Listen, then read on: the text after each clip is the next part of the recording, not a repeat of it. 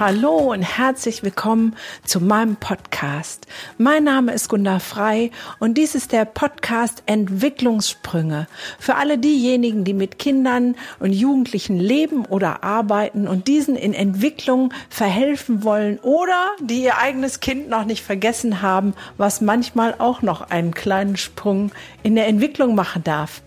Die heutige Folge ist eine ganz besondere. Es geht um 16 Geheimnisse über mich. Das, was vielleicht manchmal meine Eltern sogar nicht wissen oder schon wieder vergessen haben. Ich freue mich, dass du da bist und du darfst gespannt sein. Schön, dass du wieder eingeschaltet hast. Ich freue mich wirklich über jeden Zuhörer selbst sehr. 16 Geheimnisse über mich. Das ist eine Initiative von Marketing Zauber und ich fand die Idee irgendwie cool, dass du mich vielleicht so auch noch mal ein bisschen besser kennenlernen kannst und äh, ich ein bisschen aus dem Nähkästchen plauder. Manchmal ist das ja ganz spannend, auch die Dinge über den anderen zu erfahren, die vielleicht nicht so in der Öffentlichkeit stehen. Also, ich will mal loslegen. Mein erstes Geheimnis. Ich hatte meinen ersten Freund von der ersten bis zur sechsten Klasse. Ich weiß noch genau, wie ich im ersten Schuljahr, erster Schultag in die Klasse reinkam und mich da direkt so ein dunkelhaariger Junge angegrinst hat und mir zugezwinkert hat. Und es hat genau zwei Tage gedauert. Also am zweiten Schultag waren wir zusammen und es war sehr süß, weil wir sind Händchen halten zur Schule gegangen und er hat mir immer meinen Schulranzen getragen. Es gab auch natürlich Hänseleien, so liebes mal Paar küsst euch mal. Darum haben wir aber nicht so viel gegeben. Es gab nur eine richtig peinliche Situation. Da haben wir uns in der Garage von dem Jungen versteckt und er wollte unbedingt mal meine Mädchenklamotten anziehen und äh, mir war es ja egal, ob ich jetzt einen Jung, Jungs Rock, äh, Hose oder meinen Rock anhab. Und natürlich ging dann die Garage auf und alle haben uns ausgelacht. Geheimnis Nummer zwei. Das ist jetzt schon ein bisschen peinlicher. Ich war so ungefähr elf Jahre. Da habe ich einen Lippenstift geklaut bei der Kosmetikerin. Und zwar äh, in der Ballettschule, wo ich war, war auch eine Kosmetikerin und äh, ich glaube, meine Schwester hat sich eine Behandlung da machen lassen, Pickel ausquetschen, weiß der Kuckuck, wie man das alles nennt. Hautreinigung mache ich ja heutzutage auch schon mal. Ähm, und ich habe dann geguckt, was sie da macht. Und als sie nicht hingeguckt hat, habe ich den eingesteckt. Es war aber ziemlich peinlich, weil meine Mutter hat es zu Hause gesehen, also hat gesagt, wo kommt der her? Und dann habe ich halt gebeichtet.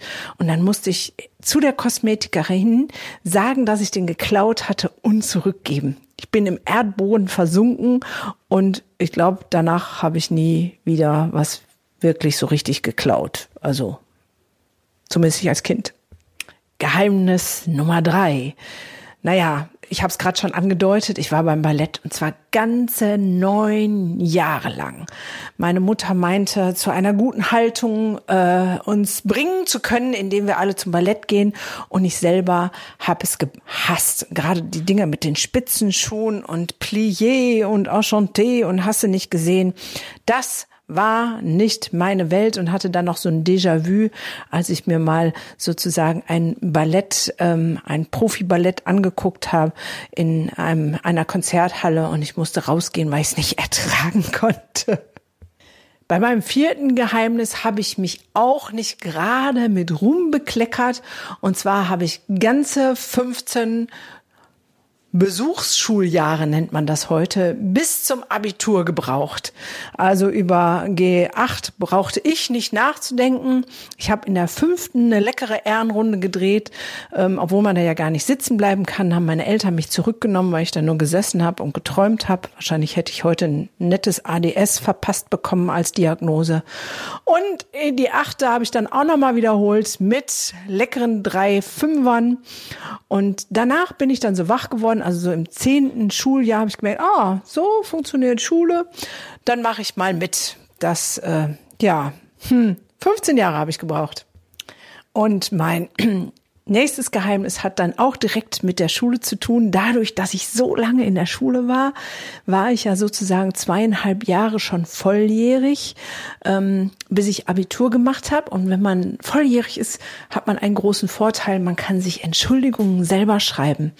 Also man ist nicht mehr auf die Eltern angewiesen. Und ich habe schon das ein oder andere Mal geschwänzt. Und zwar so viel, dass ähm, der Lehrer, der für diese Stunden zuständig war, mich dann mal in den Raum gerufen hat, gesagt, hier und da und da und da und da, da fehlt aber die Entschuldigung, die sollte ich dann bitte nachreichen. Und da ich immer schon eine sehr ehrliche Haut war, habe ich gesagt, nee, da kann ich leider keine Entschuldigung nachreichen. Und dann sagt er, warum nicht? Ja, ich da habe ich geschwänzt und wenn ich jetzt was anderes reinschreibe, dann würde ich lügen und das würde ich nicht machen. Hat er mich noch freundlich darauf hingewiesen, dass dann unentschuldigte Fehlstunden auf meinem Zeugnis stehen und dann habe ich gesagt, ja, das wäre mir schon klar und das wäre dann halt so.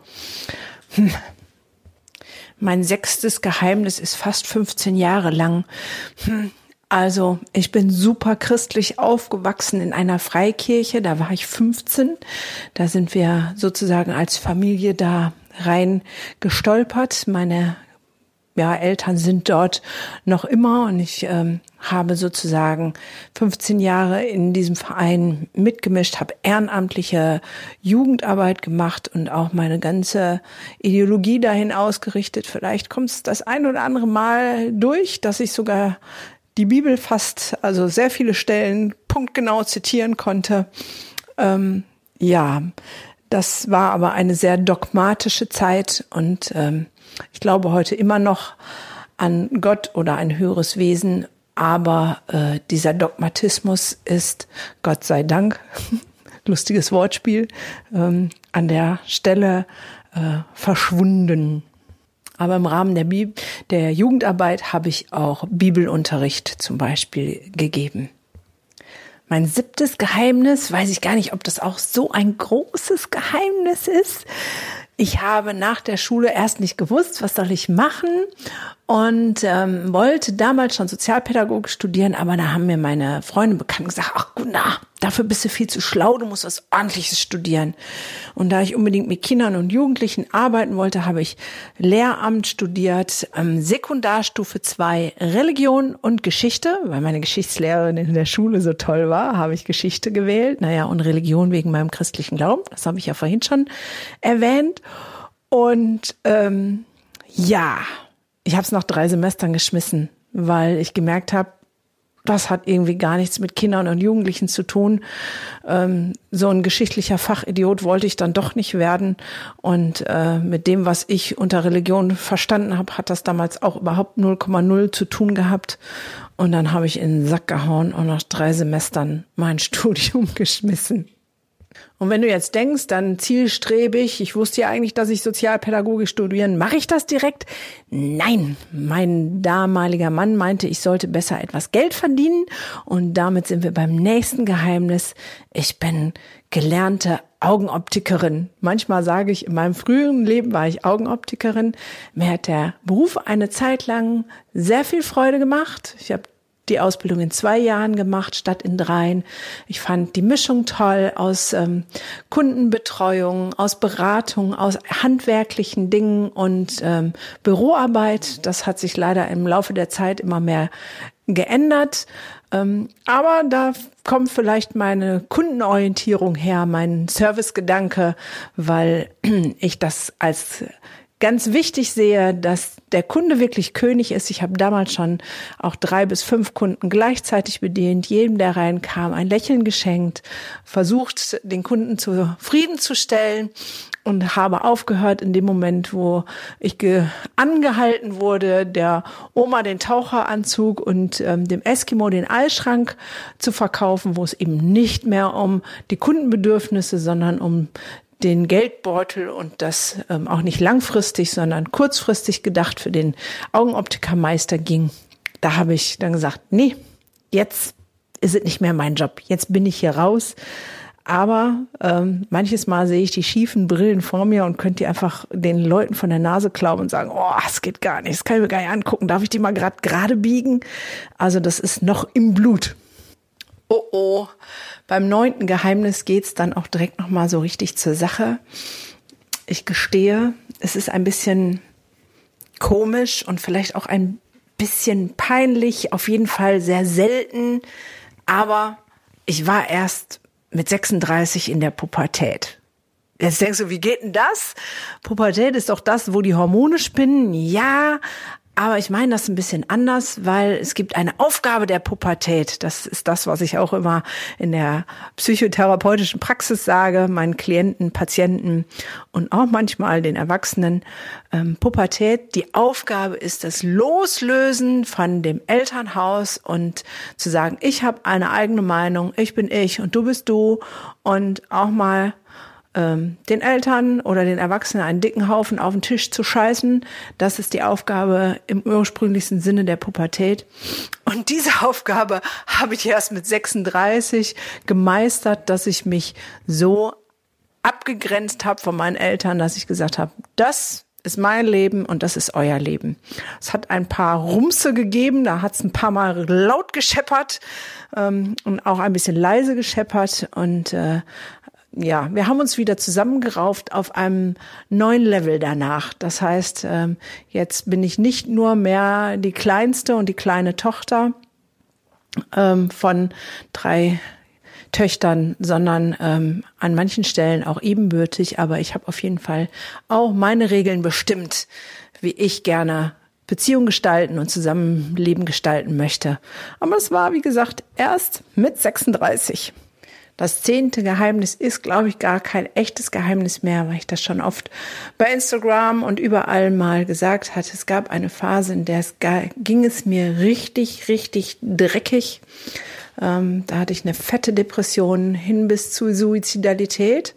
Das war sozusagen nach meiner Pubertät und dem Loslösen von diesem christlichen Dogmatismus wo ich einfach ins Nichts gefallen bin und äh, mich nichts mehr gehalten hat und ich in meinen Grundfesten erschüttert war und ich nicht wusste, wonach ich entscheiden sollte und wonach ich fühlen sollte.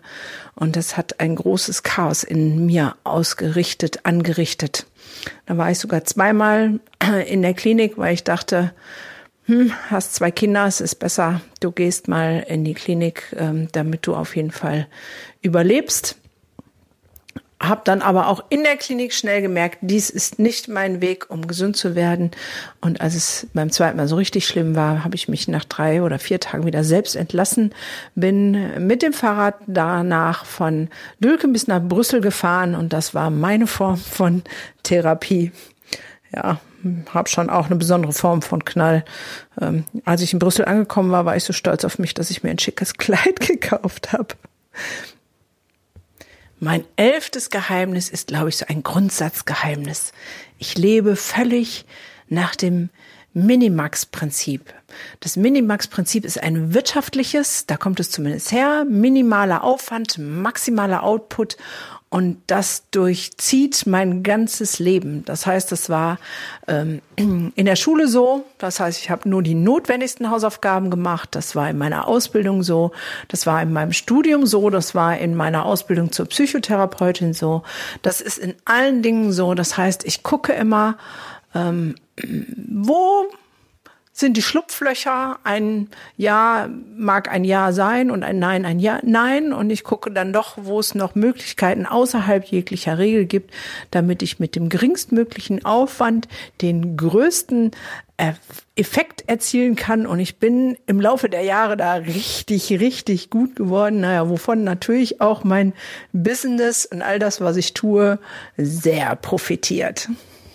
Mein zwölftes Geheimnis das ist jetzt ein echtes Geheimnis. Also das ist so, hm, na gut, ich verrat's euch trotzdem. Ich bin total vergesslich.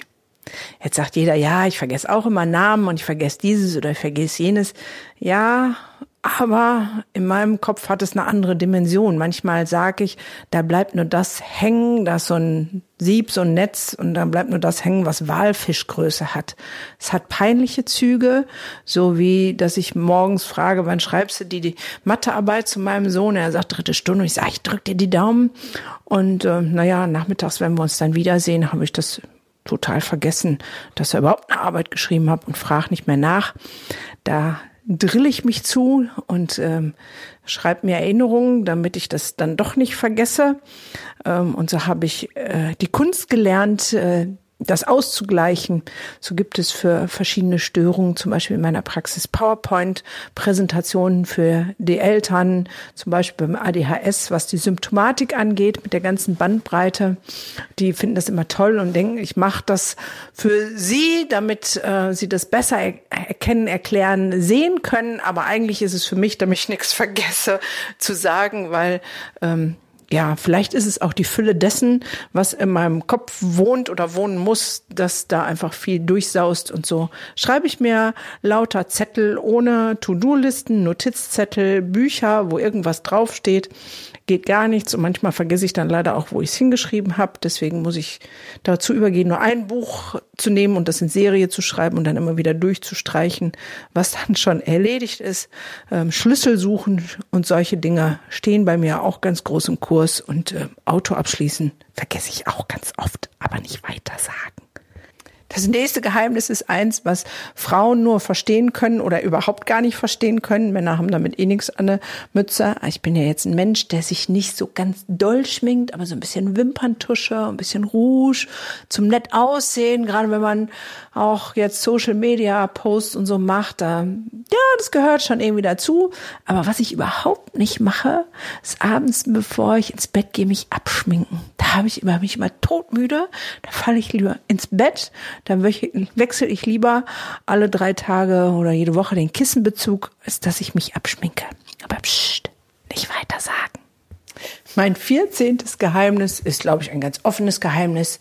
Ich liebe Pepsi Max. Ich hasse Kaffee, den kann ich überhaupt nicht trinken. Das ist ein abscheuliches Getränk. Aber sobald ich eine Pepsi Max habe, ist die Welt in Ordnung. Oh, jetzt fehlen nur noch zwei Geheimnisse, dann ist schon zu Ende die kleine Plauderei aus den tiefsten Nischen meines Lebens. Mein 15. Geheimnis. Ich liebe es, Kinder und Jugendliche auf ihrem Weg zu begleiten. Das ist mein höchstes Glück, dafür zu sorgen, dass es Kindern gut geht. Vorhin zum Beispiel, da höre ich durch die dicken Wände unseres Rheinmittelhauses das Nachbarkind schreien, heulen, stampfen, wütend. Ähm, und dann bin ich erstmal rübergegangen und habe zwischen Kind und Mutter ein bisschen Streit geschlichtet. Und ähm, wenn Jugendliche die Therapie bei mir wenden und Danke sagen, dass sie jetzt in ihr Leben starten können, wow, für mich gibt's fast nichts Größeres. Naja, und natürlich auch wenn es meinen eigenen Kindern so gut geht, wenn ich sehe meinen Großen, wie der jetzt äh, durch die Pubertät durch schon richtig verantwortlich und cool geworden ist und äh, was mein Kurzer inzwischen auf die Beine gestellt hat, trotz all seiner Beeinträchtigung und wie er sich entwickelt.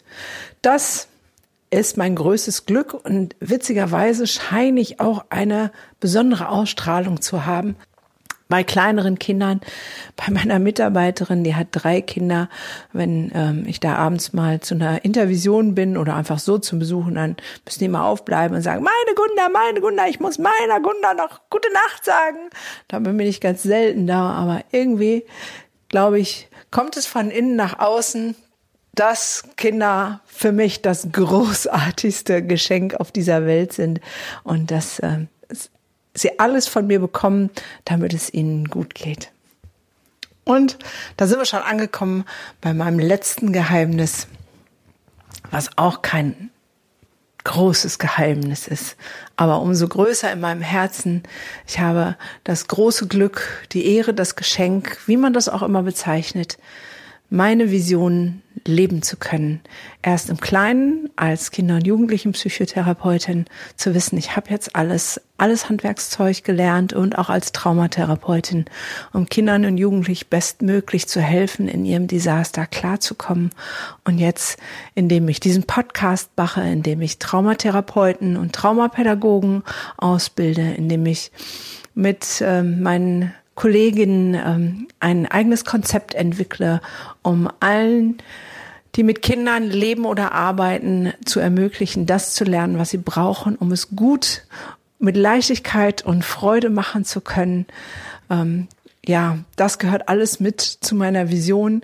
Ähm, in Schulen zu sprechen, ähm, in Einrichtungen, davon zu erzählen, was Kinder und Jugendliche wirklich brauchen, was wir Erwachsene dazu beitragen können, was wir vielleicht in unsere Entwicklung investieren können dürfen, damit es Kindern und Jugendlichen wieder gut geht. Das ist meine tiefste Vision und ähm, ich kann die leben, ich kann meinen Traum leben.